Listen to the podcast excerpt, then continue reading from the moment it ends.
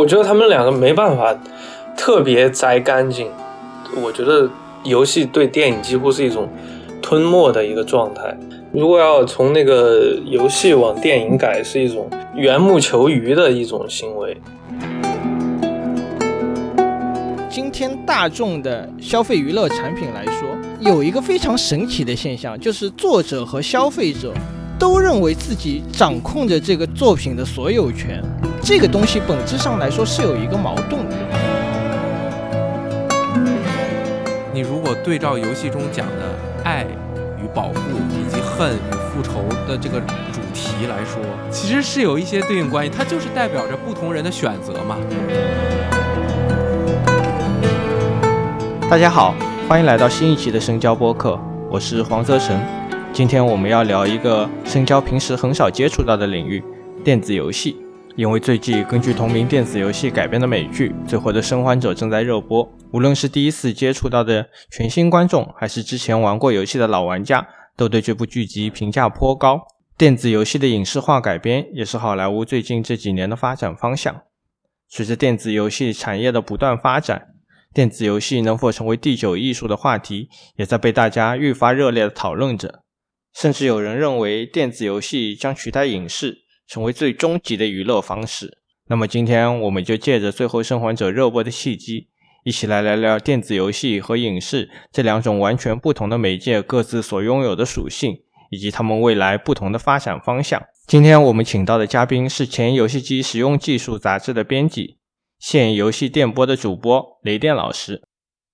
Hello，大家好，我是雷电，很开心能参加深交的这次节目。我是游戏玩的比较多，《最后生还者》我也是特别的喜欢。这次能来录一期专门聊影视剧的节目啊，我是很开心，因为我影视剧就是纯粹的爱好者。这次来和两位学习学习。还有一位是即将上映的这个《宇宙探索》编辑部的主演和编剧之一王一通。大家好，我叫王一通，我是一个影视工作者，我电影看的也不多。游戏玩的也不多，我们还是从这次的这个《最后的生还者》的剧集开始说起哈，因为这次这个《最后生还者》的剧集一开播之后，大家的这个反响都是比较好的嘛，可以说这这种比较好的反响，不管是看以前是玩过游戏，还是这次是单纯的从这个剧入手，大家普遍的评价都是比较高的。我看到豆瓣现在播了六七集之后，还是停留在这个九分以上的分数，这个在游戏。改编成影视的这个方面，其实是一个非常非常少的一个杰出的表现了。那我这里第一个问题，我就想跟大家讨论一下，说为什么这次的《最后生还者》的剧集能够取得如此高的这个评价呢？它到底做对了什么地方？我作为一个游戏爱好者，《最后生还者》是我特别特别喜欢的一个游戏系列。我喜欢把游戏分成体验类和游玩特特别有意思的这种类型。那无与伦比的游戏体验 Top Ten 第一名，这是我自己排的第一个，就是《最后生还者》呃，当然是第一部加第二部两个整合在一起的。它其实整个游戏是向电影或者说影视剧学习了特别多。如果大家看过那个《人类之子》那个电影的话，其实《最后生还者》第一部的很多角色的形象设计和很多的桥段都和和《人类之子》这个非常经典的一个科幻的电影啊，有很多的相似之处啊。这个导演他也是很喜欢电影，那电影化的叙事在游戏中到底合不合适，这个先不说。但是因为本身这个游戏参考了很多电影的叙事手法，所以这次改编成剧的时候，我觉得就比较的呃顺畅。加上这个，我觉得它整个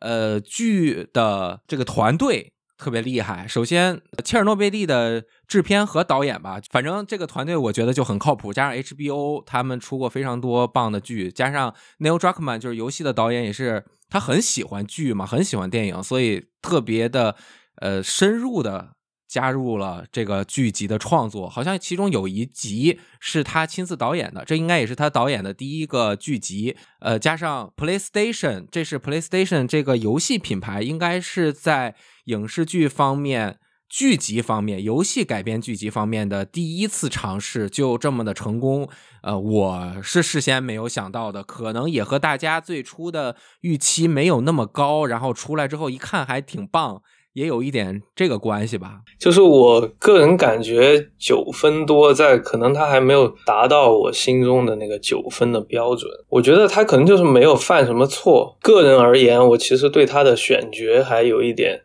能说颇有微词吗。体验下来的话，如果我我想要重新体验一遍《最后的生还者》，我估计还是会首选把游戏再打一遍。那看起来大家好像没有普通观众评价那么高哈。其实你以一个游戏玩家的视角来看，就如果横向跟其他的这些就是游戏改编成影视的作品来对比的话，它的这个还原度其实是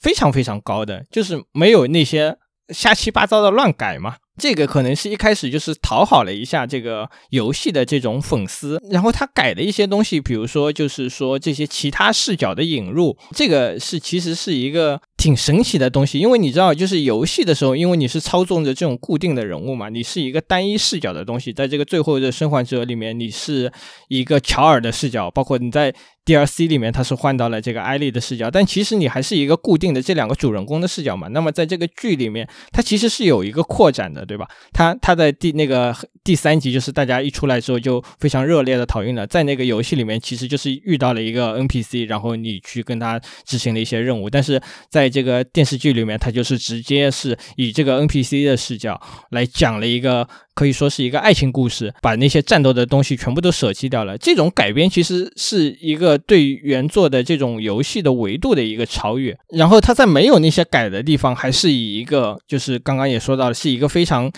尊重于原著的一个电影化的这种叙事的手法，因为这个《最后的生还者》其实它的原著本来就是一个很像一个电影的这种故事嘛，包括这次的选角，在在我看来其实还可以了，至少两个这个主角的性格上发生了一些变化，但其实我觉得问题不是很大。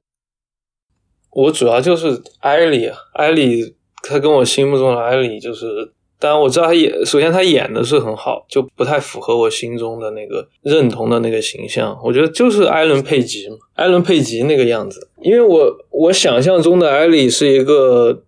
性格比较像男孩，但是外形上还是特别小女生的那种，她自带了一种矛盾感。然后现在的这个演员，他就是外形上也挺像小男孩的。这个这个选角还挺微妙的，因为游戏刚开始出的时候的形象是更接近 Alan Page，但是后来大家发现之后，他又没有和 Alan Page 进行完整的合作，所以后来他就还改了一点点，成了游戏中的形象。而 Alan Page 在当年也有一个游戏叫做 Beyond Two Souls，对对对，超凡双生，那个是他真人参演的。而现在呢，Alan Page 已经叫 Elliot，是吧？他已经改变了，而且这个小熊女演冰火的这个演员呢。呃，先他又在剧集上映了几集之后，说自己是一个啊流动性别，而且这个艾丽本身在游戏中她也是一个同性恋，她是很喜欢的一个一个小女孩的，所以他们这几个人都有很很微妙的关系啊。如果单纯从她的外形上来说，确实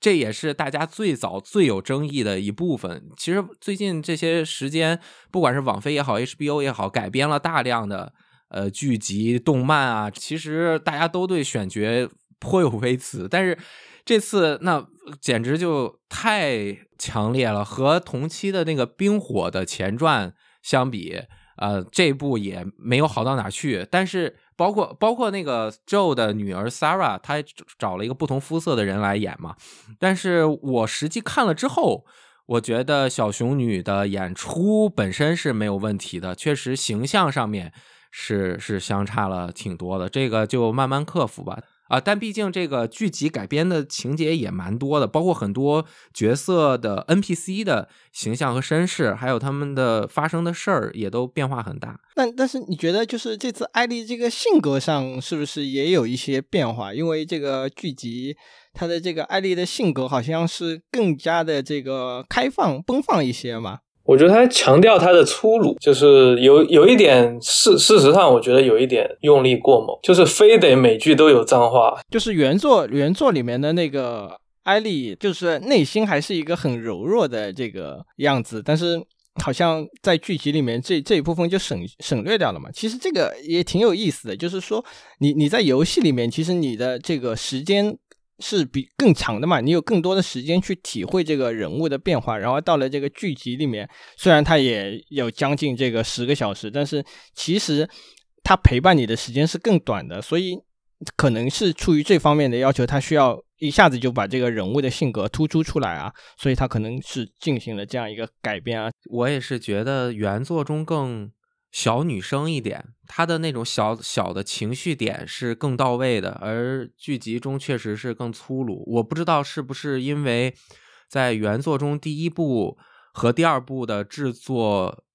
间隙是有的，呃，那这次第二季已经续了嘛？而第二季里的艾丽长大的也比较多，是不是也有这方面的考虑？我不清楚，嗯，也有可能他们就想呃换一换艾丽的性格。那乔尔，我觉得。亲王演的是非常不错的，我已经想不出除了他之外谁能演到这么好的乔尔。那这个剧情上呢？嗯，觉得就是说这次的呃还原度怎么样？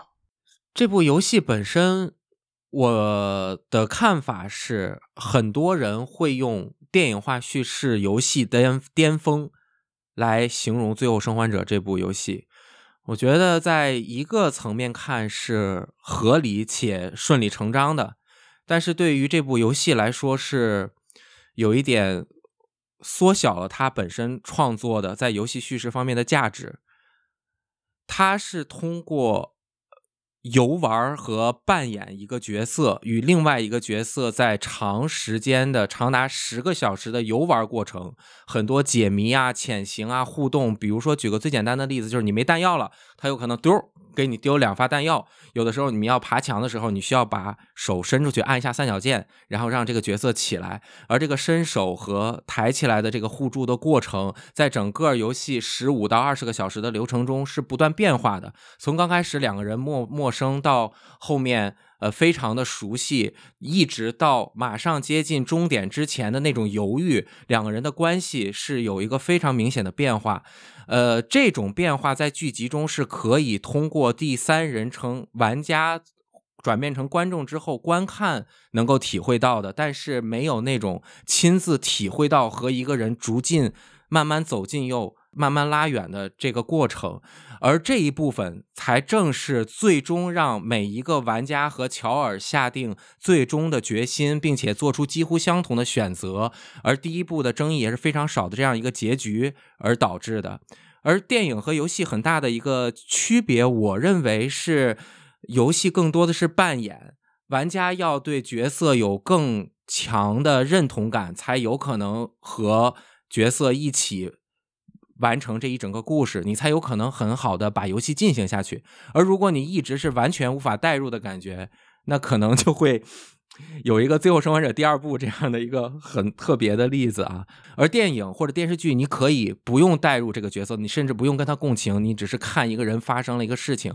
呃，你去看一个故事。所以在这个方面，观众是有很大的位置上面的区别的。我不知道我说的是不是有一点远了，这个可能和。游戏本身，它只有中间后期的一部分，我们会控制艾丽一小段，以及 DLC 中是控制呃整个故事发生前的艾丽的一个前传的小故事。它相当于一个非常封闭的叙事，我们是不能够知道角色以外的任何事情的，就是角色的视角以外的事情，只能通过一点点文档啊，或者是呃对话呀。来呈现，而剧集很明显，他把这个封闭叙事打破了，有非常多其他角色的视角，包括其实完全可以以封闭视角来展现的，就像在他们刚开始出现的那个二十年后的呃呃居民区的时候，但是他也给了很多呃第三人称的视点，而且把艾丽很早的就引入到了这个。呃，剧集当中，这个也给影视剧的改编留下了大量的空间。它没有坚持封闭叙事，那整个游戏的剧情其实只聚焦于两个主角身上，而其他的 NPC 讲的很少。那剧集十集就给很多 NPC 带来了非常多出场的机会，以及安排了很多很多故事，而这些故事和游戏本身的故事，呃，是。大体的枝干是相同的，但是细节修改了非常多。而我认为这些修改对于整个角色最终做出的决定，以及整完成整个角色的弧光，包括角色的驱动力，都有很明显的促进作用的。我觉得这个和整个电影或者影视剧的团队比，《最后生还者》第一部游戏团队的编剧水平要高的很多很多，有很大的关系。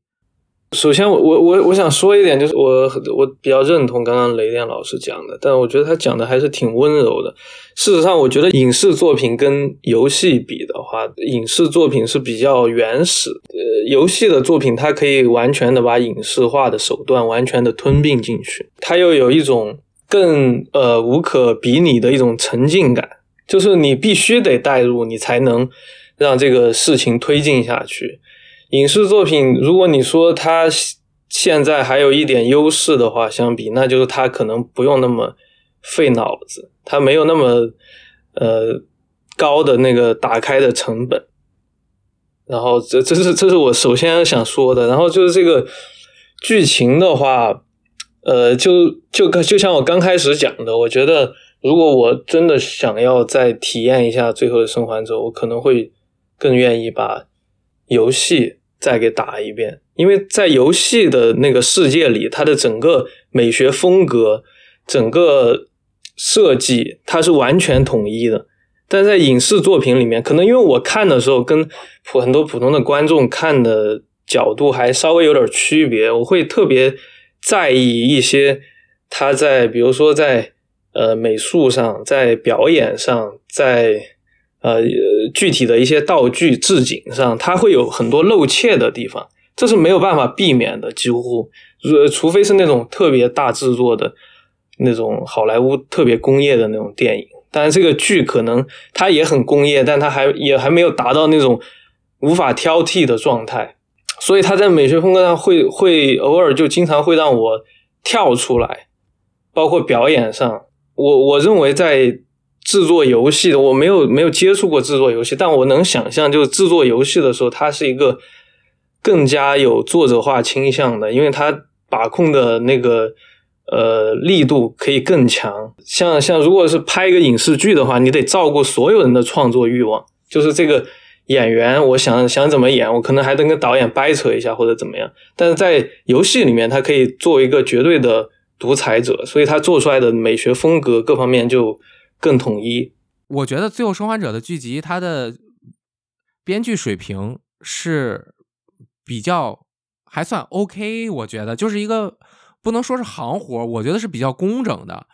但是反而是这种更工整，能工整的把一个游戏改编出来，是我认为它的亮点。但是如果这种工整性放在一个现在的美剧的水平当中，其实应该也不算是一个特别高深、特别特别怎么怎么样的。二位觉得他的这个编剧水平，包是是是是处于一个什么程度？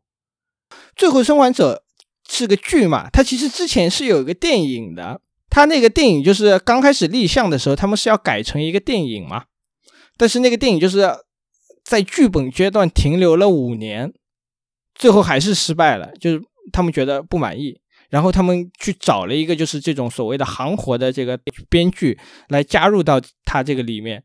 最后才改出来这样一个，嗯，现在我们看到的这个剧集，那个编剧他知道，就是说，就是剧集观众要的是什么，或者说你在把游戏改编成影像的时候，你需要去取舍的一些东西是什么东西。所以你看他，他改出来这个行活，但是你知道，哪怕你说他是行活，这个行活的水平也是一流的水平，而有非常多的作品，我们说可以说游戏改编成。电影改编成影视，这个历史上来说，你能达到行活的水平都是非常少的。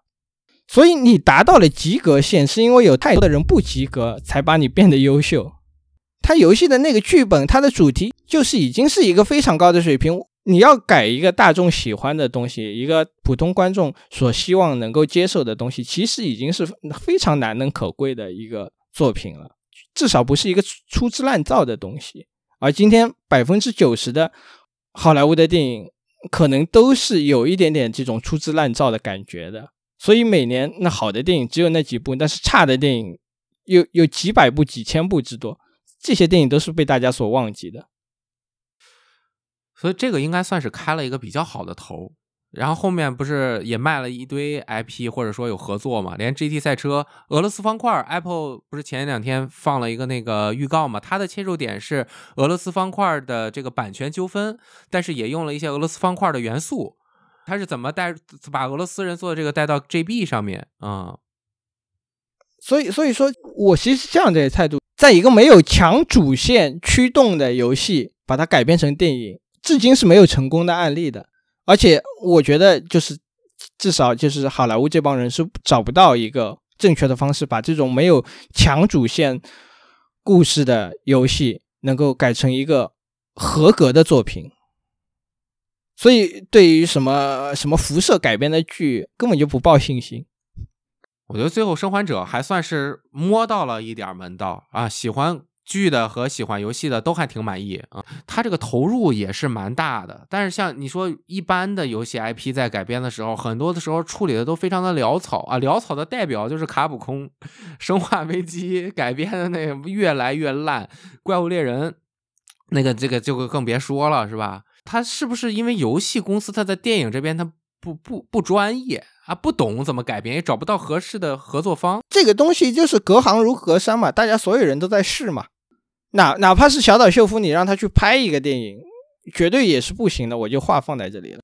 他熟悉了那个游戏的方式了。我我我觉得最简单的东西，他不知道怎么用两小时的影像把一个故事讲完。他可以出一个主意，让德托罗给他拍。差不多，我们这个聊完了这个目前的这个观感哈。其实我们要回到这个游戏的这个层面上来说，其实这个最后的生还者在这个游戏史上一直是有一个非常非常重要的地位的嘛。很多人都说它是，如果我们说把这个游戏说是第九艺术，那么首先就是。能证明它是艺术品的，就是《最后的生还者》这个当年的这个游戏了。而且它这个其实是个所谓的三朝元老嘛。十年前它是在 PS 三上出现的，然后后来在 PS 四上有个高清的复刻，然后这次在 PS 五上又复刻了一下。其实 说难听一点，可能是这种冷饭炒了两次嘛。但是也某种程度上可以证明是，其实大家很买账嘛。那我就想来问问大家说。为什么这个最后的生还者能在游戏史上有一个如此高的评价？它到底优秀在什么地方？呃，首先我我我觉得那个如果要要让我选择能够代表所谓第九艺术的作品的时候，我可能也不会选择最后生还者，我可能比较倾向于伊蒂斯芬奇的记忆或者是星际拓荒，因为在我看来。顽皮狗的神秘海域，它是一个对标的，就是好莱坞工业大片的那样的风格的。然后这个呃，最后的生还者，我觉得它是对标了有有一定的作者属性的这这样一个特别个人身份切入一个宏大叙事的一个呃东西。但它本质上，它还是在在向影视化靠拢的一个一一一种创作。它在游戏史上的地位的确非常高，但我我认为它并不是一个呃我心目中的就是特别游戏的那样的游戏。就是《最后生还者》第一部，应该是我这个游戏历史，我的个人游戏游玩历史上玩过次数最多的游戏，而且我的体验是越玩越喜欢。因为我刚开始玩完的时候，并没有那么那么的喜欢，就随着一遍一遍的深入。会看到他的每一个小的细节呀，呃，角色的这种变化的过程，是我永永永远都很难忘记的一个旅程。而且这个旅程是通过游玩的过程，去深深的印在我的记忆当中的。这一点也是他为所有人喜欢的一个原因吧。不管是有，因为还有很多人是云通关的，就是看 B 站啊等等的这种视频去通关的，他们也都特别喜欢这个游戏。这个就嗯，可能像我刚刚说的，什么你扮演一个角色产生情感这个部分，对于这些观众来说是没有的，但是他们就是真真实实的喜欢这个故事，而这个故事就。很好的，能够激发每一个普通人的内心，就是一句话说，就是小爱战胜对整个世界的大爱，这样一个我我就要救我自己最爱的人，那整个世界啊，set set the world on fire，或者整个世界都毁灭了，又与我何干？这样一种纯粹的人的爱，而这种爱就是随着整个游戏的十几个小时的流程去建立起来的，或者是说他把自己一个石块一样的内心慢慢融化掉的过程。当你把你的心在十几个小时之后都融化掉了，你怎么又能够铁石心肠的把你最爱的一个人推走呢？这就是这个游戏最成功的地方，它成功的让人带入进去，并且和主角做了相同的选择。那么。这样的游戏就会让我或者很多所有的玩家都永生难忘吧。在我看来，哈，就是说，最后的生还者，我我把它比作是这个游戏界的这个《肖申克的救赎》，就是一个最能被大众接受的全方位无死角的游戏。你在故事的层面上，它是一个简简单单的这样的一个好故事，它当然是一个就是能传递情感的、能传递情绪的东西，当然它也能被所有人理理解。而且它有很多这种叙事的东西是跟电影学习的。首先在故事层面上，它就是一个大家都能够感动的一个东西。然后在游戏的玩法上面，它是一个最直观的、最没有门槛的、最没有操作和理解上的东西。就像这种射击啊，或者说生存啊这样的东西，你普通人一上来就是能够理解的。包括它的游戏系统也是非常的直观的。这跟其他大多数这种高门槛的学习成本比较高的游戏是有区别的。再一个就是它的画面上面，你。当时它刚出来时候是那个 PS 三时代的末期嘛，那正好就是说 PS 三和 Xbox 三六零那个时代正好经历了就是游戏史上最大的一次的这种画质的提升，这个画质的提升刚刚能够够到普通人去想象的那种好的画质是什么样子。你像 PS 二或者说再往前的游戏，大家很容易就是把它理解成是一个游戏或者说是一个玩具，但是你到 PS 三上你去播片。去放那些预渲染的或者说实际演算的那个 CG 的时候，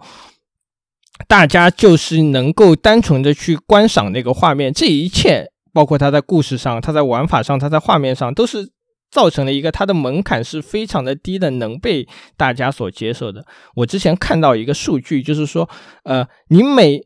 卖出的这种游戏主机的玩家来说，大多数的人都不是核心玩家的。一个玩家他去买一台游戏主机，他可能在这个整个的游戏主机的生涯中，他只会买不到三个的游戏。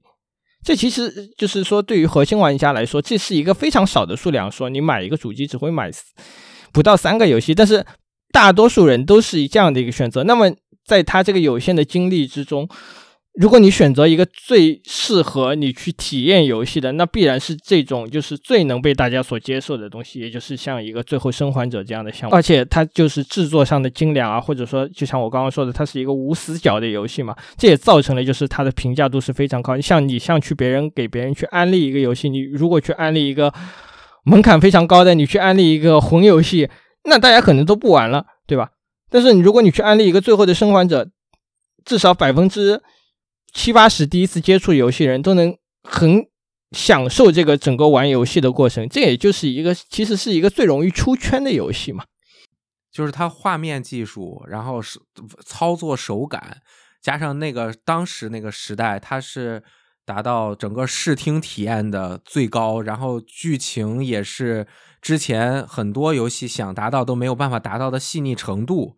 啊，就是天时地利，成为成就了这样一个当年应该是达拿到的这个评选的年度游戏最多的一款游戏。我我我觉得这个生还者对于我来说，它的最大的价值倒不在于它作为一个游戏有什么在这个游戏本体论上的一些成就，而是它本身引起的一些价值观上的讨论。我觉得这个是特别特别有有价值的东西。他不光讲述了一个故事，就是我我我觉得他他的他的作者在创作上是非常有态度的，就是好像是从第二部开始才有一个设计，就是所有的小兵都是有名字的。你某一个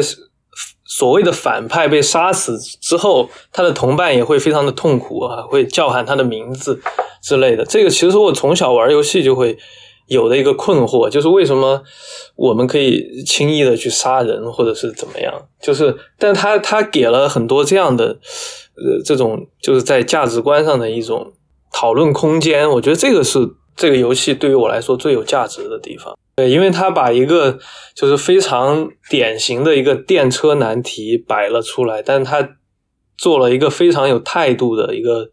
解答。我觉得这个这个是一个这是一个。呃特别有吸引力的事情，因为像这样的呃所谓没有答案的问题。我们总是期望着一个坚定的答案，我觉得这个游戏就是一个坚定的答案，所以它特别讨人喜欢。我觉得还有一个非常特殊的点，就是这个《最后的生还者》它所营造出的那种陪伴感，它让一个 NPC 时时刻刻的陪伴在你左右，在整个流程中不停的跟你互动，然后培养出的这种感情嘛，这个其实是在其他的艺术领域中是很难很难做到的，但。有一点非常神奇哈，就是那一年同样有一个游戏《生化奇兵：无限》，它也是选择了这种的游戏方式。其实这种游戏方式在之前都是很少见的嘛。我唯一能够想到的就是之前的这个《生化危机四》，它也是用了类似的这种方式，但是只在某些特定的关卡之中。而这两个游戏都是有一种全程的陪伴的和参与的感觉。我觉得他的陪伴的那种感受，呃，在玩的过程中，你能感觉艾莉的关系跟你越来越好，越来越近。从一开始不愿意让他碰枪，到后来他成为一个非常得力的助手吧，或者说一个保护者，甚至是我们主角的一个保护者的一个身份。我印象比较深的有个细节，就是艾莉吹口哨，就是这个剧的第六集，它里面也复重现了这个场景。就是艾莉在那儿吹口哨，一开始不会吹，然后就就就慢慢的在过程中，过了一段时间之后，你发现他终于吹出来了，把那个口哨，就是这样的一个陪伴的一个完整的成长过程，完全的呈现在你面前，就是这样的那那种共情或者共鸣的强度，是几乎很难在其他的艺术形式或者作品中能够感受到的。那那我们接着刚刚这个话题就说哈，就是作为这个两种的不同的这种艺术媒介嘛，电影和游戏有着什么样的区别？这这种区别是不是导致他们在这个游戏改编成电影的时候会有一些难度的这种体现？你像你玩游戏的时候，你就要不停的要哎，你要观察，哎呀，艾丽被人抓住了啊，我得把那个敌人消灭掉，去救他。如果呃不救，虽然艾丽不能被感染，但是也会被揍死。那你不停的去救他，你就对他产生了责任。这是游戏游玩天生他会有的一个相对于电影之外的一个优势吧。对于你带入角色来说，而电影就那怎么样呢？那就是他是跟他不是我呀。他这个是乔尔啊，但是咱玩家玩游戏的时候，这乔尔就是我，艾丽就是我女儿，我就要救他呀，我救不了他，我死我完蛋，不行，这个不能接受的。我觉得这个就是所谓的这个代入感嘛，也就是这个参与感。其实这个东西是通过 gameplay 的，就是玩的这个部分来让你有个体现的嘛。所以我说，作为一个新的这个媒介。游戏相比于其他这个媒介，增加的就是一个代入感的东西。每当一个这种新的艺术媒介出现的时候，它一定会比之前的这种媒介是多一个维度的嘛。你比如说这种小说，它只是故事嘛。绘画它是图像，对吧？音乐是声音，这这个都是单一媒介的东西。但是到后来，比如说戏剧，它就是故事加上图像加上声音，但是它多了一个维度，就是表演的这个维度。那么你再到电影的这个层面上来说，它相比于戏剧，它多了什么？就是剪辑。当电影出现的时候，你就发明了有这种新的这种蒙太奇啊。或者说跳剪这样的出现，它是这是它在剪辑上增加的一个东西。那么你到了游戏这里面，它增加的什么？就是你的这种参与感和代入感的东西。因为大多数的这种游戏其实都是以玩法为驱动的核心的，就是说在游戏设计之初，他们是最先想到的是一个玩法上的东西。像我们今天给这个游戏去分类。我们就是通过玩法去给它分类，比如说我们把第一人称射击游戏、模拟经营游戏，或者说角色扮演游戏，我们把这些游戏进行一个分类，就是分的他们的玩法。你所谓的这种走路模拟器，这个走路模拟它也是一个玩法了。所以，我这个游戏它出现的时候，它其实是把之前的其他的艺术的媒介全部就综合起来，然后是加上了他自己独特的，也就是这个玩法。但是游戏它具有了这个玩法之后，它在当又要以电影的这种方式去叙事的时候，就会产生很强的割裂感。这就是它呃给得到一些又失去一些可能性。所以我就说的嘛，当你的这个玩法是你的驱动的核心的时候，你要把它改回成一个少一个玩法的的时候，比如说就是把游戏改回成电影，那你的这个驱动的核心就是这个代入感其实是消失了。那这个其实就是。你的这个最核心的魅力是没有了，那你怎么把这个以前的东西改成一个好的东西，改成一个能接受的东西，其实就是一个很难。我就我我就这么解释，就是说我们每个人自己的这个人的生活其实是有参与进去的，发生在你身上自己的一件小事，在平常人看来，在你身边的普通人看来可能是一件小事，但它对你的这个冲击是非常的大的。确实，就是游戏游玩这个部分啊，你比如说拿《最后生还者》游戏来说，它可能玩的快的。呃，游玩过程占五分之四，是吧？过场部分占五分之一，就是纯不能操控的部分。而这游玩的五分之四过程当中，呃，可能通过你的某些操作也能够产生一些情节和角色的互动，但是这些东西它在游电电电影这种在叙事方面更有效的媒介，它操作起来就非常的快。很快就把这些内容消耗掉。如果它重复的话，那这个整个过程是挺无聊的。而我们比如说去 B 站或者哪儿看一个游戏的通关流程的时候，我们都很希望这个玩这个玩家玩的这个 UP 主玩的特别特别的流畅，玩的特别好。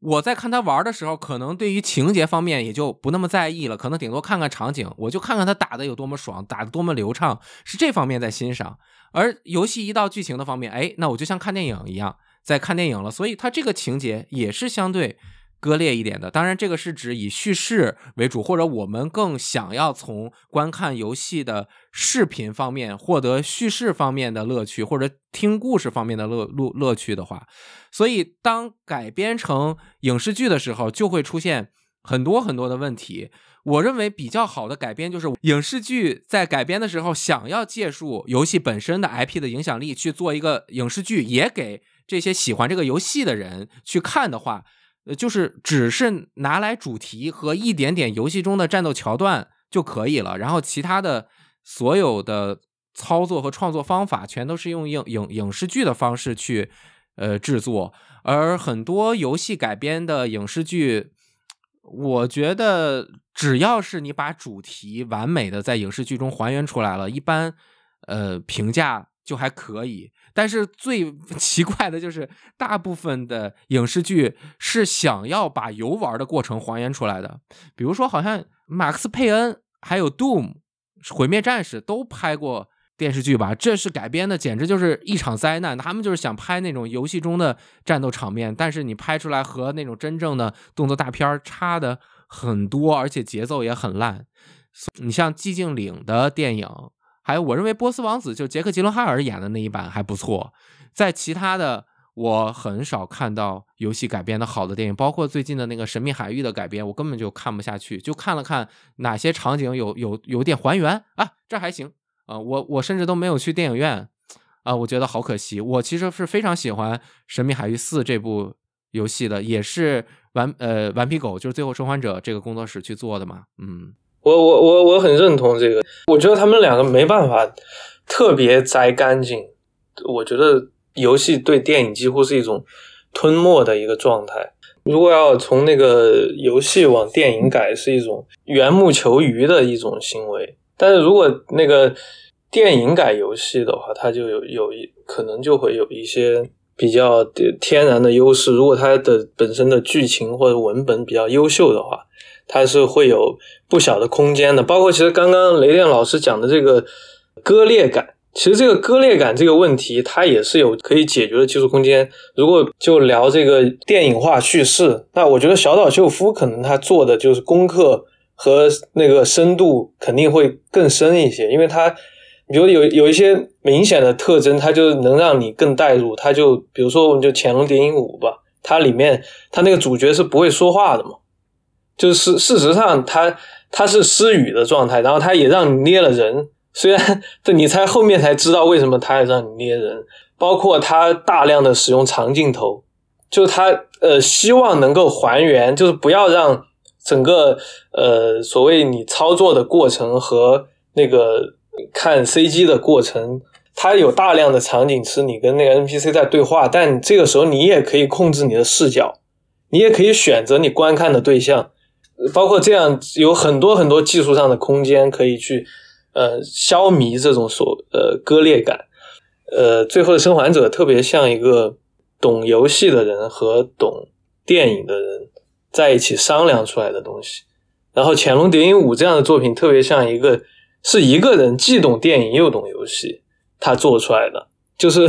是是是这么一个关系。呃，还是有一个微妙的区别在里面。就是这个角色在设定的时候，他就是一个天然的更适合游戏的角色。他还要给他设置一个特别合理的身份，以及为什么要让你捏脸，为什么他是失语状态。而比如说，呃，很多游戏它的主角就是哑巴，那大家就觉得他为什么不说话？这个角色他不可能不说话的。那这个，比如说啊，我们就把呃《潜龙电影五》改编成电影，那就更又难改了。这个主角他不能说话，或者是说他说他的他的表达其实是很很怪的，就是针对媒体的创作吧？是不是这样？就是比如说，你可以把小说改编成电影。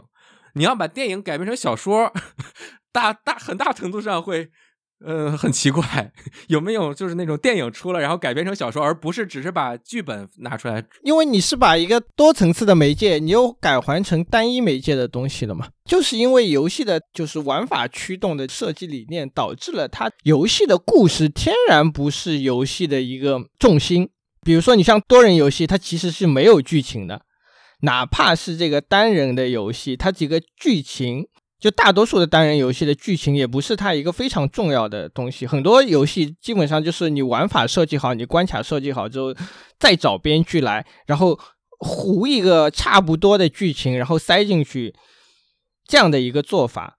但是为什么大家感知不是那么强？比如说一个游戏的剧情大家不好，大家不会特别的在意，因为你有这个玩法的东西在里面。回到我刚刚说的嘛，发生在你身上的一段恋情，可能是在普通人看来可能是一个非常平常的恋情，但是因为你参与到了里面，所以这场对吧恋爱对你来说可能是一个非常惊天动地的事情，因为你知道这个恋情里的非常多的细节，你知道非常多的那些时刻。但是你把你这个故事拍成这个电影给其他人看，那肯定就是完全是没有这个感觉的。多人游戏的故事可能就是为了拓展世界观，让你更了解这个世界。但是你说我们在玩魔兽世界等等，真正发生的故事或者记忆深刻的故事，都是自己和其他的真人伙伴一起在下副本啊，或者是。比如说，我和我的大学同学就为了抢一个帽子啊，产生了很大的 冲突，对吧？就是我说这帽子，这个他他他得得是我的，因为我是个法师，他加智力。那个人说这个帽子得是我的，他加了体力，我是术士，我是智体加的，我就要。然后，但是他就吵嘛，最后肉点儿啊被被我还给肉走了。后来我现在想，那不是那个帽子，确实是应该 给那个术士，我法师不应该要。但是这个故事。对于我来说，我们是因为我们是一个宿舍的，我们有很现实中的情感，然后产生了这样的冲突。游戏作为其中，我们在游戏的世界中产生了这样的故事。这个故事可能比我玩的很多副本和游戏中的精彩的剧情，对于我来说都更重要，也更有趣。呃，这个可能就是就是游戏很多时候是和现实有一些接近，我们参与感更强。嗯。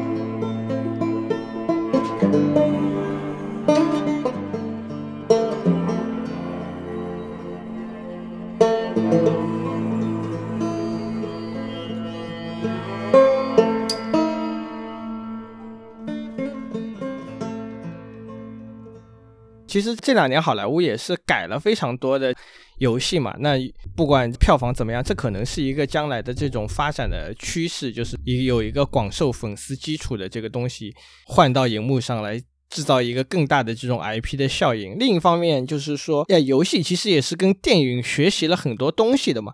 我首先来说一下，就是这个游戏向电影的学习和借鉴的过程。最早的游戏其实是没有剧情的，大家只是把它当做一个玩具，它它其实是更更有一个玩具的属性的，对吧？你比如说像这个最早的那种，可能大家都玩过或乒乓的那那样的那种游戏，其实就是一个非常简单的玩法，大家只是把一个现实世界中的游戏放到了一个电子设备里面去进行。嗯，这呃这块如果呃。总合起来说，就是把玩具赋予一个规则，参与者共同承认这个规则，在这个规则下去进行游玩，并且达到一定的目的，它就成了一个游戏。否则，玩具本身不是游戏，它是 play thing。把这个 thing 用一个规则统合起来，它就变成了一个 game。对，为什么就是最早的游戏是没有剧情的？一方面是因为当时的这种机能的硬件的这种限制嘛，你是塞不进更多的东西的嘛。另一方面，可能是一个大家的一个认知的问题。到了后来，其实是一些游戏开始是有剧情了，但是他们剧情的展示是什么？其实是通过文字的，通过文字来给你一个大概的这种背景。你比如说这种马里奥啊，或者说红斗罗，你你你可能它这个游戏是有剧情的，但是这个剧情只只是一个简单的游戏发生的背景，或者说主人公需要去达成的一个目的。包括你看这个塞尔达，我们都说它是一个强玩法驱动的游戏嘛。其实它最早的时候，它的那种设计的理念就是说要让玩家体会到小时候去你后山上去冒险，手里拿着这种树杈当宝剑的这种感觉。这个就是后来的游戏，它有一些剧情，它是怎么样子？再接着往后发展，就是有一些游戏，它会把这种剧情变成一个游戏非常重要的部分，就包括这种像。开始我们说的这种 RPG 角色扮演游戏，包括日式的这种角色扮演游戏，它是一个脱胎于这种一个冒险故事；西式的这种 CRPG，它是脱胎于那个《龙与地下城》的这种跑团的规则，就是那个《怪奇物语》里面那些小孩子大家在桌面上玩的那种跑团游戏，需要去扔二十面骰子啊，需要去就是按照规则书来玩。这个时候的这种游戏，它在讲故事的时候还是用的文字，包括。当时就是在上世纪九十年代的时候，有一种非常古朴的，现在应该是没有了，就是所谓的这种文字冒险游戏，像这种无声狂笑，我不知道大家知不知道。我我玩过一叫生命线的，生命线就 iPhone 上有一个，好像也是这种，是吧？对吗？你通过文字去进行交互嘛？那个时候大家还是没有说剧情是非常重要的东西，就是那个约翰卡马克的他的那个名言嘛，射击游戏里面的剧情就跟爱情动作片里面的剧情一样，是没有人真正在乎的。真真正第一次游戏开始向电影借鉴它的叙事的手法是什么时候？是这个 PS 一的那个年代，最早应该是这个最终幻想七，它的里面的过场是已经开始运用了一些运镜的东西了。包括你看这个《生化危机一》的，呃，那个很著名的僵尸的回头，这个就是一个非常经典的这种开始向电影学习，把电影的这种表现的手法融入进游戏里面的。当然，你用今天的那个眼光来看，这个是非常粗糙的。包括他们当时就是用的这种预预先做好的这种 CG。包括那个当时暴雪的游戏，我不知道大家知不知道，暴雪的游戏当时的怎么做法，就是在它的关卡战役的中间是会插入一些预先做好的 CG 的嘛。而且当时的因为国内是盗版盛行，就是说因为盗版，他们为了让你买的值五块钱能买到两三个游戏，是大量的把这些 CG 都删掉了。为为什么当时能够开始使用一些这样的就是预先做做好的 CG？加到游戏里面，一方面是这个硬件的进步，就是随着一代一代的这种游戏主机的硬件的发展；另一个就是这个储存介质的这个介入。当时这个 PS 用用的是 CD 嘛，一下子你的容量就翻到了七百兆一张盘。这这个时候，你你的这个游戏的制作的空间其实是有能力去集成这些东西的。包括当时就是这个半条命一是一个。第一个有叙事元素加入的这种 FPS 游戏，虽然它没有过场，但是它也是发明了让这个人物在你眼前去演出和走动。来讲一个故事这样的方式。这个跟之前的包括这个就是毁灭战士啊，或者说是重返德军总部这样的第一人称射击游戏是有非常大的这种不同的。然后你再到了这个 PS 三和 Xbox 三六零的这个时代，就是说那个时候是第一次，就是说这种电影化的叙事已经成为了一种主流了。基本上所有的游戏大规模的都在采用了什么动作捕捉技术啊，加入到你这个叙事的里面。你像我们今天能说出来的非常多的这种呃线性的。带有电影化叙事的元素的游戏都是在那个时代出现的，包括你像这种《使命召唤四：现代战争》啊，包括《神秘海域》，还有那个小岛秀夫他这个丧心病狂的这个合金装备《爱国者之枪》，他经常就是播了几个小时的片嘛，对吧？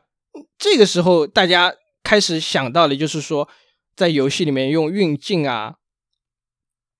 去去来帮你呈现一个故事。你像《使使命召唤：现代战争》。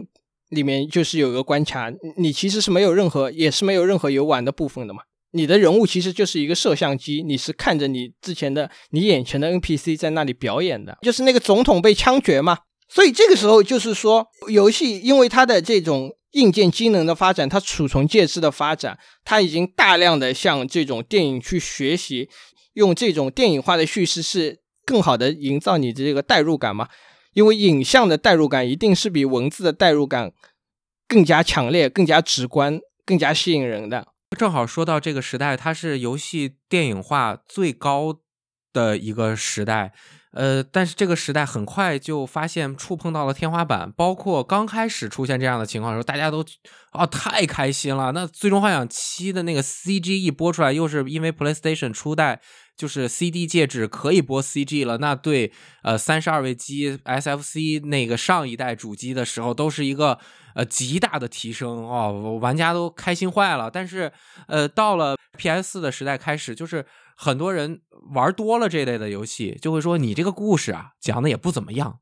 我看你这儿几个人咣咣咣演半天，你编剧水平、演出水平又不行，我何不去看一个相同主题的电影呢？我不去看别的呢，所以它这个游戏在这个阶段就又出现了很大很大的这个问题，所以，呃，才会有一个呃像魂类的游戏啊，就这种回到像 F C S F C 街机的那盛盛行的那个时代，以难度就是你就玩去吧，这个游戏的故事不是重要的，只是它的背景很重要，它的文字叙述让你玩的更有代入感很重要，所以嗯，它就又产生了。这样的情况，包括步行模拟，我认为是游戏叙事未来可行性的一个方向。因为一旦你涉及到挑战关卡、对呃对抗、射击、战斗，要么就车枪球比较类型化的一些游戏，这些它能讲的故事是非常有限的。当游戏的媒介越来越丰富，它的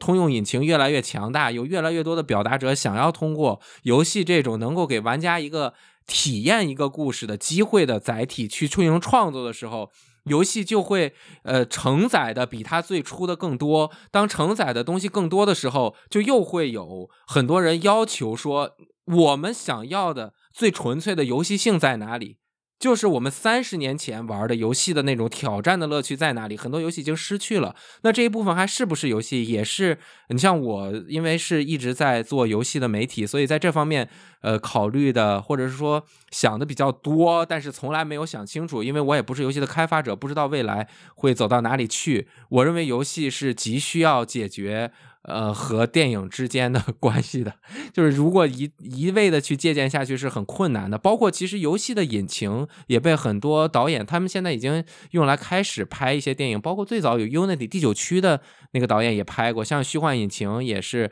会用来在做一些影视，包括很多短小的广告片的 CG 动画也很多，现在都是用虚幻引擎去做的。我认为呃相似或者结合的地方会越来越多，但是如果单纯作为游戏的话，他想要再说我真的就是第九艺术，我想再上一个台阶的话，虽然我现在不知道是什么关系，我不知道二位对这个有有什么样的想法，因为从《最后生还者》这部美剧的这么大的成功，包括它和原本游戏叙事的节奏上面有很大的区别，也能够呃，就是让人产生更多的联想，就是说它的叙事效率明显更高。通过一个第三人称的角度，他把很多事情讲得非常的清楚，以一个小电影的方式，在第三集讲了在原作中你去遐想，通过一个简单的一个房间里的布置。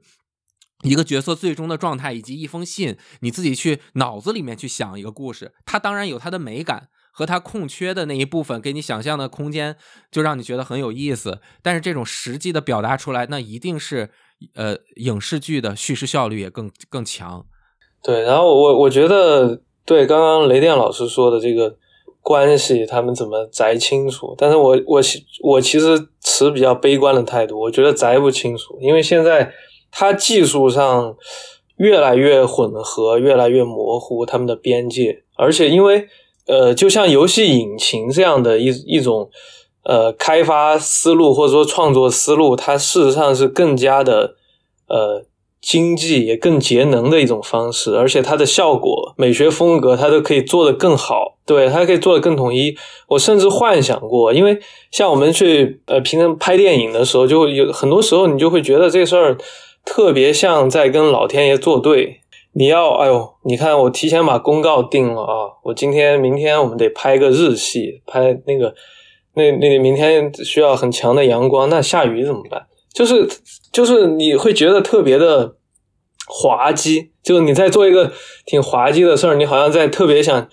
呃计划整个操控或者说是编排整个世界一样，那实际上是一种非常。有一种不可思议的一种盲目性在里面，但是游戏就不一样。他做游戏的时候，他真的就可以，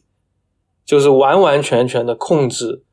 整个世界。我甚至幻想过，如果以后，比如说我们想找所谓有名的演员让他来出演，他可能就是一个素材包而已，就是把他的那个面部的模型，他可能都是一个扫描的一个素材包。那我通过动捕的方式或者什么样的方式，我都可以把它。非常快捷、安全、高效的给它制作出来，那我为什么还要选择那样一种去与天斗的方式来制作电影呢？所以我觉得他可能没有办法再清楚，就是因为他在技术上的诱惑力实在太大了。就是用游戏的方式去制作电影这个事儿，它本身的呃那个对所谓影视工作者、创作者的那个。它的诱惑力实在太大了，这是无法抗拒的，几乎。而且，你很多时候，我其实近几年看很多那个 PlayStation，它不是有很多那种广告嘛？它通常都会有真人版的什么广告，它那个边界已经越来越模糊了。就是你呃，在很多年前，可能它那个还和 CG 和实际演算的画面有很大区别的那个年代，你能够非常清晰的感受到二者的区别。但是现在，我觉得这个。已经非常非常模糊了。比如说《新战神》里面，我觉得它的它的所谓即时演算和呃，它应该就是没有 CG 的部分了。但是我觉得它是一个完全无缝了，它能做到整个一镜到底。这个在电影上也有很多类似的尝试，但是它不可能像那么精准的去操控，因为它如果你实际要去拍一个所谓一镜到底的镜头，它会损失。巨量的东西，因为它需要太多部门去所谓协力、通力、合作，那个事儿中间也没有容错率。这个呃，做这个事儿本身就是一种自杀式的一种 一种一种选择。但是在做游戏的时候，它就就可以做到啊！我想要想让摄影机往哪儿飞，它就往哪儿飞。想用他想想捕捉哪一个演员的哪一个微妙的表情，我都可以觉得比较轻松的做到。哎，我那我就还有一个问题，就是在这个再造现实这一块儿，呃，我我不懂电影理论啊，电影是不是就是也是希望能够，比如说科幻片儿，它是想要再造一个真实的情景，你越真实，它可能能够带给人的冲击力越强。而游戏这边，就是你如果用游戏引擎去做的话，它总之以现阶段的水平还是很难。达到一个那么真实的程度，包括我们去玩的游戏，就也更难达成一个真实的程度。可能去用一些像做 CG 的技术去做，才能够比较接近真实感。那游戏是否需要去接近真实感。其实这块儿如果插一句的话，就是《最后生还者》第二部的画面引擎是非常强的，它用各种美术的手段，就是其实它是画出来的，它也不是它的引擎本身的计算能力，包括 PS 的算力有多么强，而是它是用美术。哎，完全去控制每一个光源在这儿的时候，它打出来之后，所有的光都是预烘焙的，所以花了大量的时间。如果关卡里稍微改一点，美术就要崩溃的那种程度。它就是画出来的。其实《最后生还者》第二部很像油画的质感，它的那种真实感和真实世界中角色的真实感还是反而是有有一些距离的。当然我们会觉得它很真，但是如果我仔细去看，包括它下雨啊，还有整个的色调的描绘，其实。并不一定是绝对的真实，反而是他创作出来的那种，呃，非真实的艺术美美艺术美感，会和整个游戏的情绪和故事贴合的也很好。但是像做到这样的水平的游戏还是蛮少的。对我冲击力很大的一个就是《虚幻引擎五》最早的放出来的那个可以实际游玩的演示，就是那个《黑客帝国》的那个，他把以前《黑客帝国》电影里面的片段用呃《虚幻引擎五》重新制作了一遍。然后，当我们去进行分析的时候，才发现，哦，原来这一块不是原来的那个片段，而是用游戏引擎重新做的，已经非常非常接近了，就很有这一点是是很有意思。就就刚刚您说的那个真实的对真实的接受，其实是很大的话题。我不知道您看过之前很多年前斯皮尔伯格拍过一个电影叫《丁丁历险记》，它是一个啊，它是一个动画片。它是一个动画电影，但它里面事实上对里面所谓动画人物的那个，它那个首先那个它那个形象不是完全往写实了去做，但它在具体的质感上是完全参照现实的，就它产生了一种非常奇妙的一种效果，就是你是相信的，你是相信它是真实的，但它事实上跟现实又有区别。就就比如说这个《星球崛起》嘛。那个凯撒，那个猩猩，他不是找了那个演员，然后用了一套就是非常仔细的这种面部捕捉啊、动作捕捉的技术，然后把它导进到电脑里面，然后做出一个 CG 的影像来，对吧？然后再加回到真人的电影里面去。嗯，但是这个部分其实我觉得更接近动画，它是把这个虚幻引擎。如果要表现一个呃那个既定脚本的过场的话，就是角色从 A 点走到 B 点，然后张嘴说话，既定脚本的过场的话，它是更接近一个制作动画或者 CG 动画的管线。它和游戏本身游玩的部分是，比如游戏它本身包括游玩的部分和呃过场动画的部分，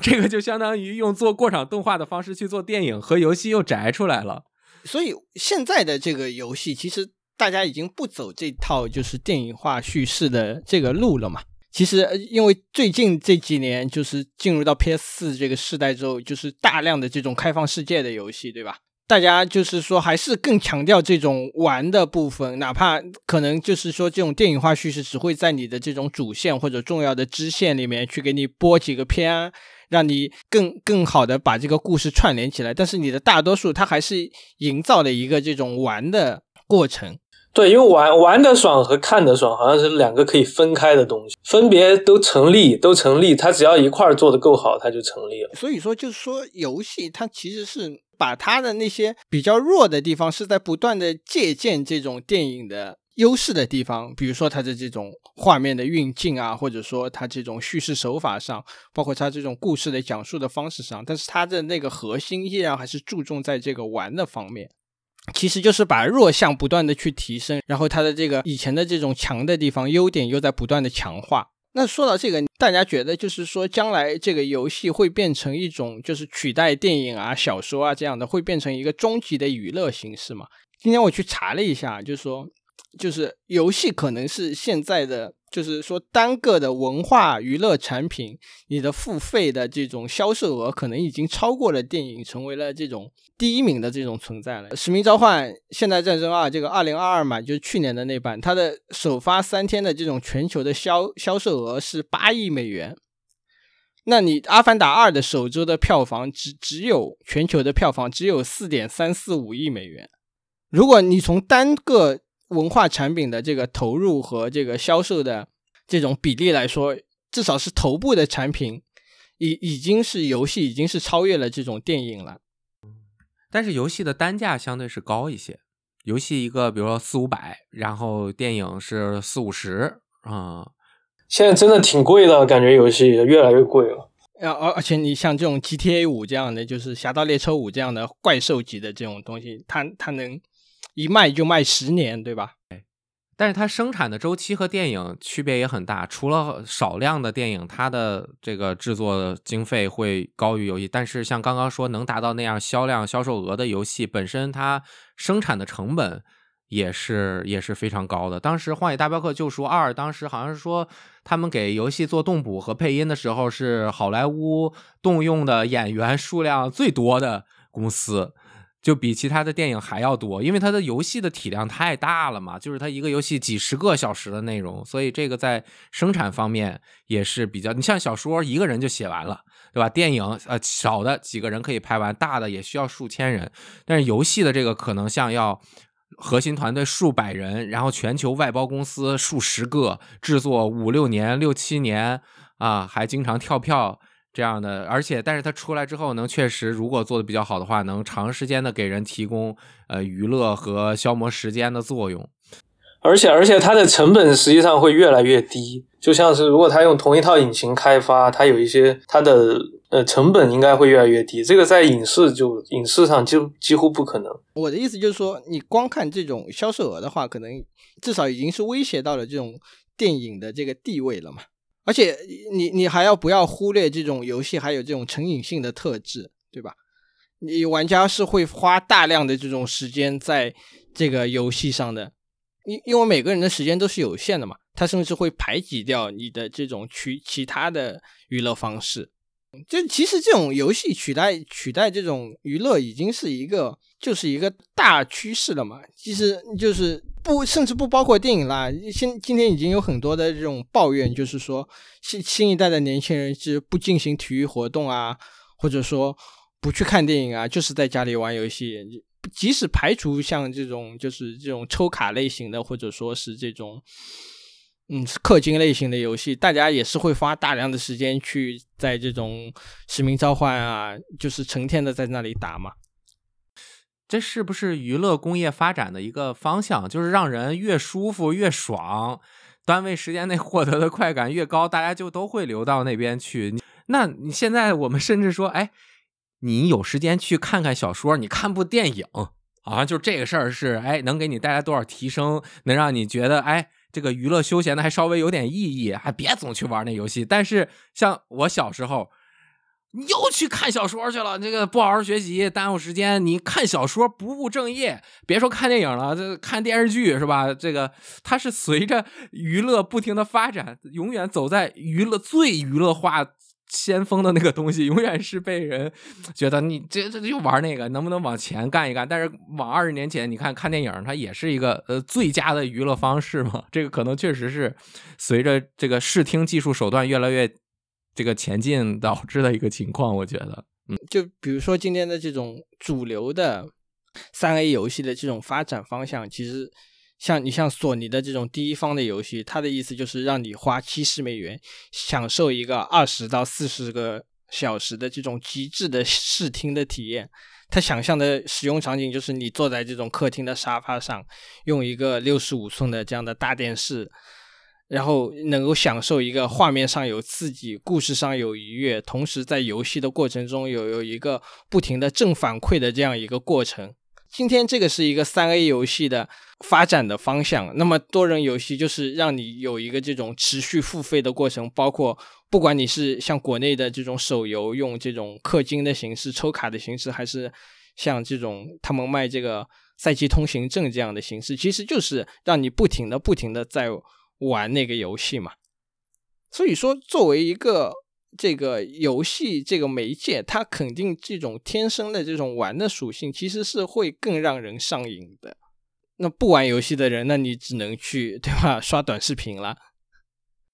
其实你像刷短视频也好，玩朋友圈也好，他们这些都在电子游戏或者是社交游戏上面汲取了大量的这种技术和手段，把 App 或者是各种网站社交游戏化，是现在完成社交最终落地的很很好的手段。你像微信读书就是最好的例子，最近几年起得很快，它就是通过游戏性、游戏式的，你完成任务啊，去和朋友比拼，然后去拿这个体验卡或者怎么样的，它它它这个。它只是，它就是在在应用。你像现在很多电影，我们好像也没有说，呃，电影从游戏中的借鉴啊。你像游戏现在对大家服务的这么好，那电影也可能向着这方面发展。哎，有一个电影叫《黑镜》，有有一个特辑，它就是那个它有一点互动的属性在里面。然后还有还有一个像叫《硬核亨利》吧，有个电影。它也是完全的模拟的那个第一人称的一个视角，然后就是完全模拟那个枪战，呃，FPS 游戏的那种视角来，整部电影都那样。但其实看起来还挺累的，就是如果你看很长时间是累的。而且我觉得那样的东西，它只是一个怎么说呢？只是一个特别视觉风格上的一个一个比较朴素的一种模仿，就是或者复刻复刻那种视觉风格。游戏的那个。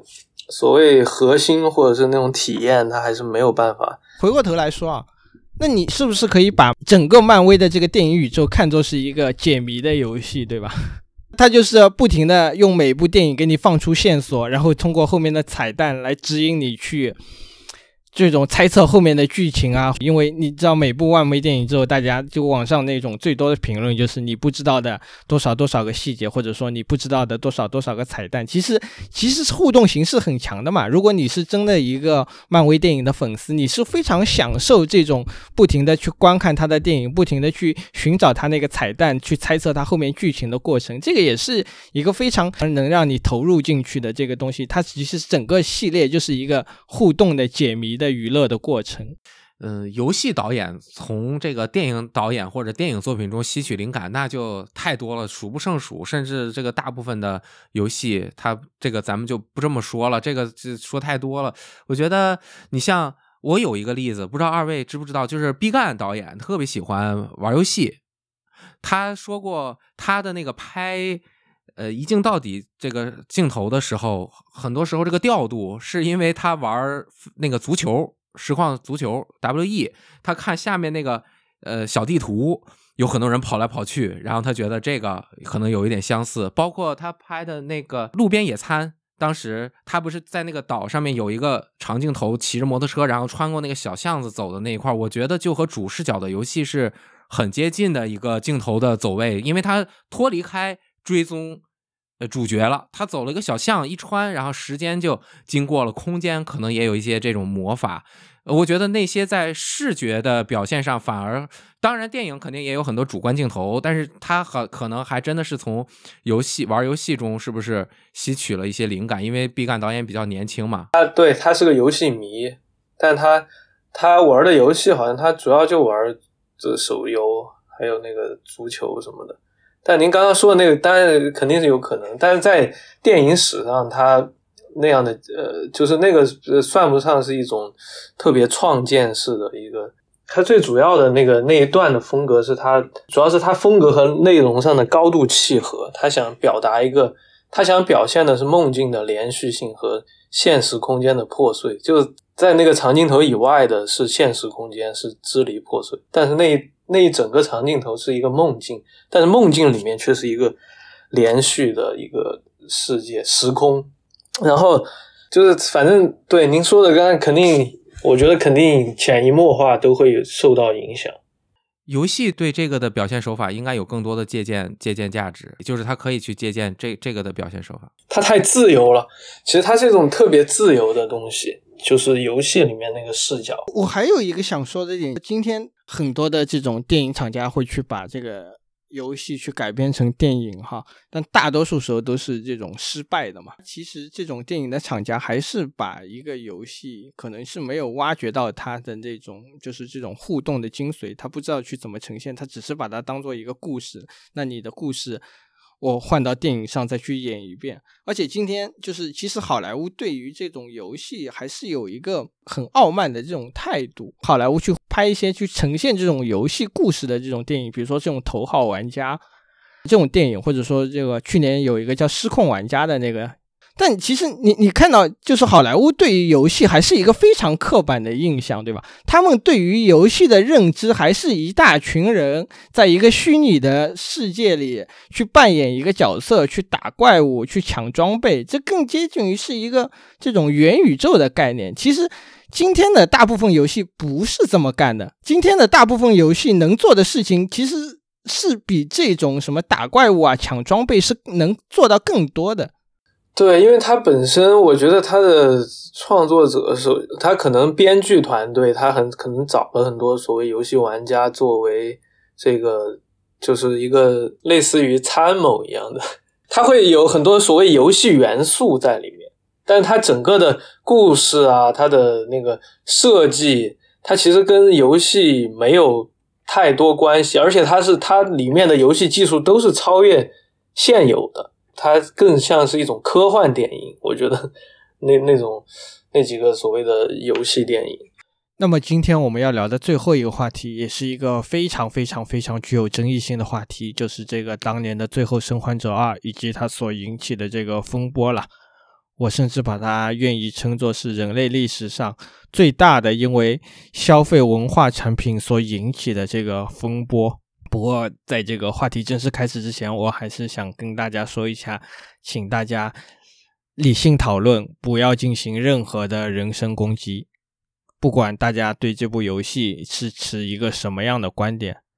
那么首先还是方便这个不太了解整个事情经过的朋友，我还是先把整个事情的梗概大概重新复述一下。当年这个《最后生还者》的续作是这个备受期待嘛？举世瞩目，因为他的第一部是取得了一个非常非常好的这种成绩。当年他的续作是在二零一六年的十二月份，在索尼的巴黎举行的 PSX 的展会上公布的。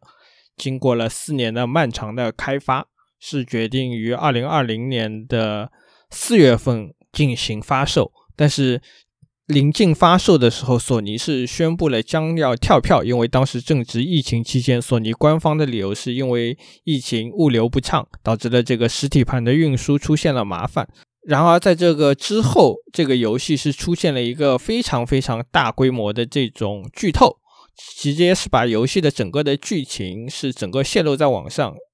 为了及时的制止这种影响，索尼是最后决定在六月份发布这款游戏。然而，在这个游戏发售之后，直接是把整个的互联网全部点燃了，因为它的剧情是非常非常非常的具有颠覆性的，导致了喜欢这个游戏的人和不喜欢这个游戏的人产生了非常大的矛盾的冲突。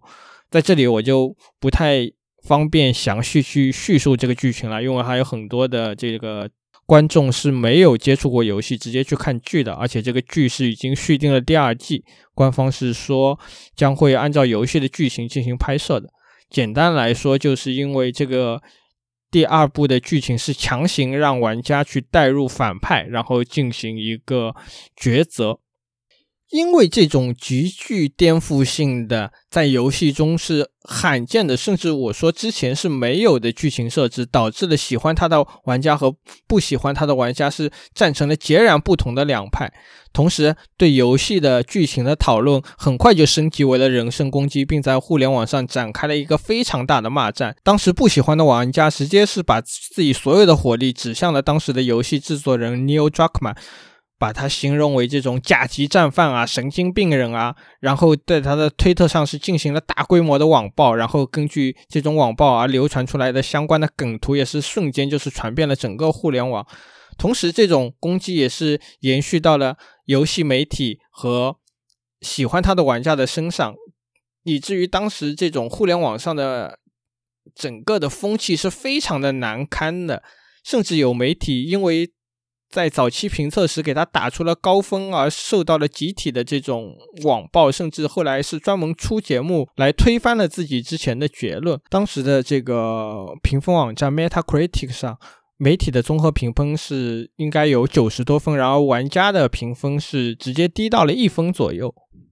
可以看出双方的分歧是非常非常的严重的。这种严重的风气也是直接影响到了第二部的销量。我记得当时索尼是只在第一周是公布了这个游戏的销量，后面是再也没有具体的阐述最后的《生还者二》到底卖了多少份。普遍的推测是，这种两极化的评论是引起了最后《生还者二》在商业上的失败。那么直到今天，这场风波是依然没有平息。只要网上有任何出现关于最后《生还者二》的讨论，在下面的评论区一定是一番腥风血雨的景象。这就是这个《最后生还者二》当年引起的这个巨大风波的一个概述了。那么在这里，我就想问问两位是如何看待《最后生还者二》当年引起的如此巨大的一个争议呢？到底是什么原因让一个文化的产品拥有着如此巨大的这种掀起波澜的能力？就是他，我觉得他引起这种争议啊，恰恰说明他在创作上很成功，就是因为人物的成立，然后共情建立和那种方向上，他那个独立把控的那种能力，这些都是他能够引起这种局面缺一不可的呃一些要素啊，就万人唾骂的一个局面嘛，所谓的。我我觉得他虽然有一种。那种挑战受众的一种气质，但是我觉得我个人而最单纯的感受就是，我特别庆幸能够感受这样的艺术作品。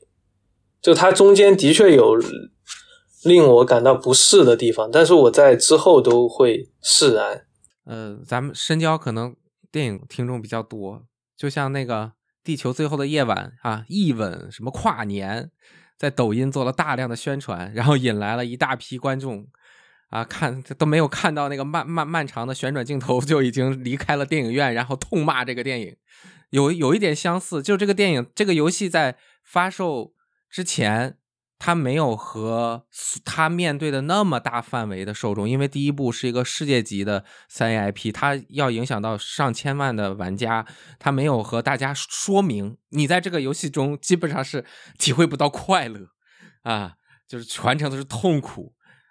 很大的时候的一个误解就是，很多讨厌这个游戏的人会觉得喜欢这个游戏的人在玩的时候很轻松，或者是很很安然的就接受了这个结局。其实不是这样的，喜欢这个作品的人，他也是边哭边骂，就中间转换角色的时候那种不可以接受的程度，是一点我觉得啊是不会比那些讨厌这个作品的人弱的。就是当时我玩到那天晚上。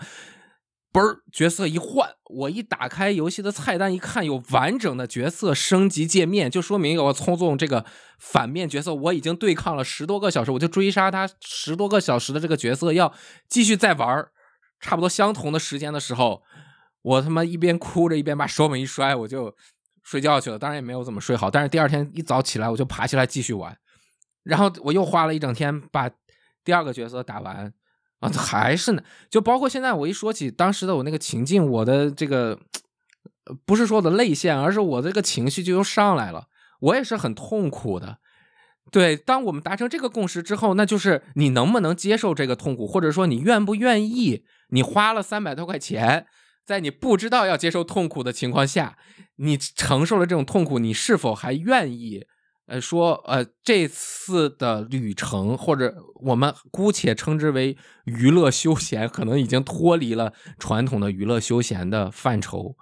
它是很多人是能够接受痛苦的，或者是痛苦的体验。他痛苦的体验可能带给人，比如说看恐怖电影，那它很恐怖，但是我很安全，我很开心。那这个的痛苦，它带给我们现实生活的什么的意义呢？它带给了我们什么？有一个呃。评测的结尾说，这部作品突出了一个呃虚无主义的思想观念。当然，我也不懂虚无主义，我也没有办法对这个作品下评价。但这个肯定是很多人打通这个游戏之后的第一个感觉：我在干什么？我为什么又要出发？而出发了之后又做了这样的一个选择，就是就是哎，很很痛苦。但是这个结局反而是能够让每一个人。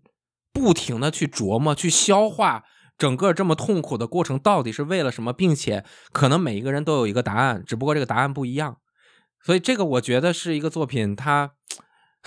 受到这么大的争议，但是还每次提到都会让人津津乐道的一个原因，就是我直到现在已经两年多了，每次我和我的朋友。游戏圈的朋友一起吃饭聊天，只要超过两个小时的聚会，那中间的某一个话题一定是要聊一聊这个游戏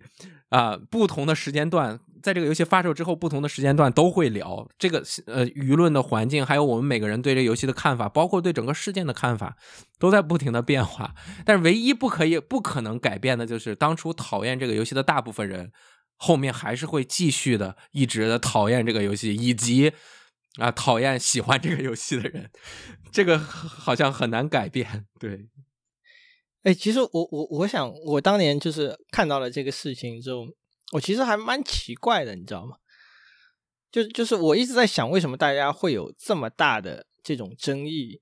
因为其实回过头来说，哈，我们站在一个更大的维度上来说，最后的生还者啊，剧情大不大胆？大胆。但是如果你把它放在整个文化产品的领域来说，我觉得这个大胆也就是一个普通水平。电影、小说、音乐比最后《生还者二》这个更颠覆、更不把观众受众放在眼里的作品比比皆是。当年《春之祭》这个上演的时候，这种无调性音乐出现的时候，下面的观众直接就是砸场子的。拉斯冯提尔。他拍的电影戛纳放的时候，很多观众都是提前离场的。冒犯性的作品永远都是存在的。为什么放在游戏界里来说会有引起这么大的反响？第一个，游戏界之前从来没有出现过这样的作品，因为游戏的大部分的时候都是要有讨好玩家作为一个出发点的。而且这一次这么大的一个争议的作品，呃，出现在如此一个广受关注的。万众期待的这个作品的续作上面，大家都把眼睛盯在你身身上，那自然争议就会非常的多。其实，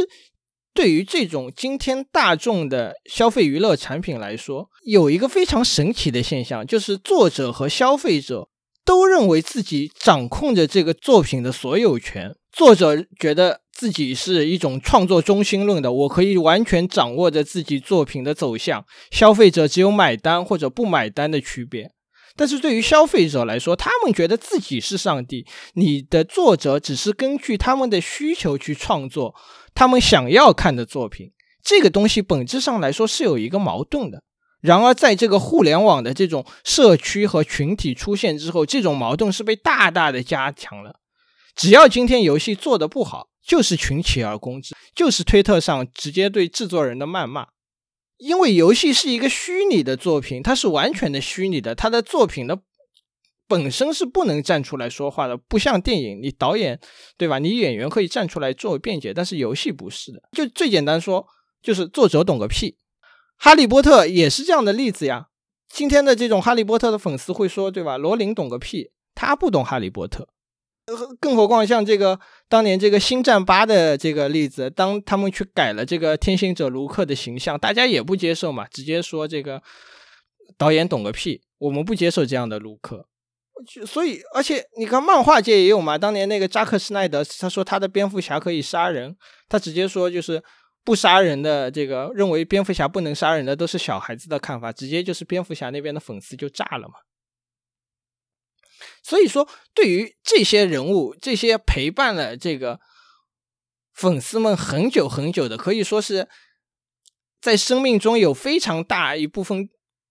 重量的这些角色来说，这些消费者认为他们比作者更有对这个作品的控制权。一旦这个东西产生了矛盾，大家的反应就是这么剧烈的。那而且对于商业公司来说，这种就是狂热的这种粉丝情节，其实是一把双刃剑，对吧？一方面，这个其实是一个非常强的用户粘性，大家只要一直出一直买；另一方面来说，这种狂热的这种粉丝的情节，又会让这些作品根本就没有实质性的任何的敢于创新的突破，就只能不停的去重复那些喜欢的固定的套路和情节。哎，那如果我们稍微对比一下漫威最近的这些电影，比如说在钢铁侠刚开始出现的时候，先不管类型化不类型化，大家还还挺喜欢看。但是到后来，包括从复联三，尤其是这个呃打响指死一半人这个事情，他就是纯粹在服务粉丝，就是给各家就像在给各家哥哥分这个时长这种感觉的，他就是也就是脱离了最初创作的这个动机。所以我们说这个漫威的这所有的电影其实都不是创作中心论的嘛。其实你不管什么导演去拍。因为这个凯文·费奇和这个迪士尼的存在，你永远都是一个味道，它就是为了服务粉丝来进行这个服务的嘛。但是你换到最后的《生还者二》，其实不是的，它是一个作者中心论的这样一个产物出来的东西。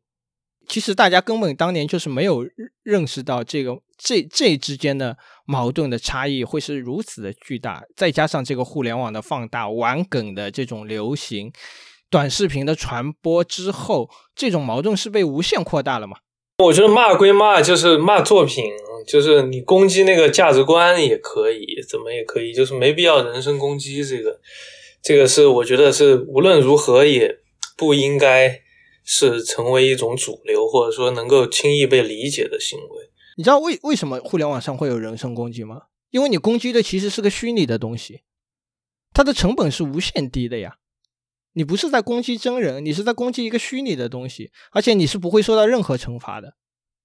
你如果对照游戏中讲的爱与保护以及恨与复仇的这个主题来说，其实是有一定相似成相似性的，就是不停的攻击。这个不管是喜欢这个游戏的人，还是制作这个游戏的人，因为他们把自己喜欢的第一部的这个角色也好啊，故事也好，走向了一个自己完全不希望的角度。那么，对于他们这些不喜欢的人来说，是真的造成了很大的伤害。那他受到了伤害，他就要去复仇。那他们的复仇就是无法停下来的复仇，而游戏本身的主题做到最后就是停下来的复仇，而为了爱。去放下了复仇，就是他想到了乔尔，所以这个主题正好在现实中其实是有一些对应关系，它就是代表着不同人的选择嘛。所以这个是从游戏内又延伸到了游戏外，是吧？它有一个社会价值，或者说他做了一个用自己的游戏和自己的这个人生去做了一个社会实验。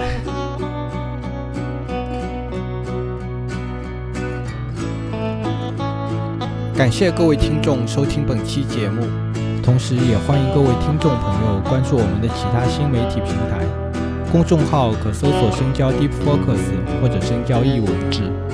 微博和豆瓣可关注“深交 Deep Focus”。我们会在各大平台上为大家奉献精彩的泛文化内容，同时我们也会在每周发布上一期播客的精选文字稿，大家可在“深交 Deep Focus”